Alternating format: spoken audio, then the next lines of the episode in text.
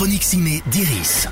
Bonjour à toutes et à tous. Dans la chronique Ciné d'Iris, on parle des films à voir ou revoir en salle ou sur les plateformes. Et aujourd'hui au cinéma, si je vous dis un film d'animation de Benjamin Renner qui a eu un César pour Ernest et Célestine et a réalisé Le Grand Méchant Renard, produit par les créateurs des Mignons et doublé en VF par Laure Calamy et Pio Marmaille, vous me dites, ça sent bon. Et vous aurez raison. L'histoire de Mac, un colvert qui navigue en perpénard sur sa mare avec toute sa famille et qui n'a absolument pas l'intention d'en bouger, effrayé par le monde extérieur et tous ses potentiels dangers. Jusqu'au jour où une flotte d'oiseaux migrateurs choisit ce point d'eau comme étape dans son voyage vers des contrées lointaines. Dès lors, le fils de Mac, Dax, et son énergique femme, Pam, vont tout faire pour le convaincre de migrer à leur tour.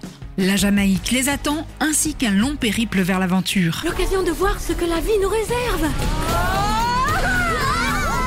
Est-ce que ça fait peur? Oui, sans doute. Mais ça vaut le coup, non?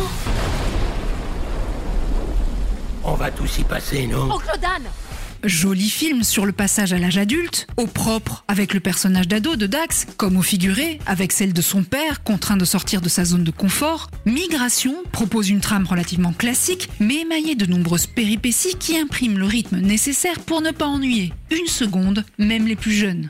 Et si l'humour y est moins décalé, moins poétique que dans les précédents films de Benjamin Renner, le message autour de l'importance de la famille et de l'ouverture d'esprit, porté par de belles idées de réalisation et de superbes images de vol, fait néanmoins parfaitement mouche. C'est pas juste une migration, c'est surtout une aventure Qu'est-ce que c'est que ça? Canard à l'orange. C'est quoi un canard à l'orange?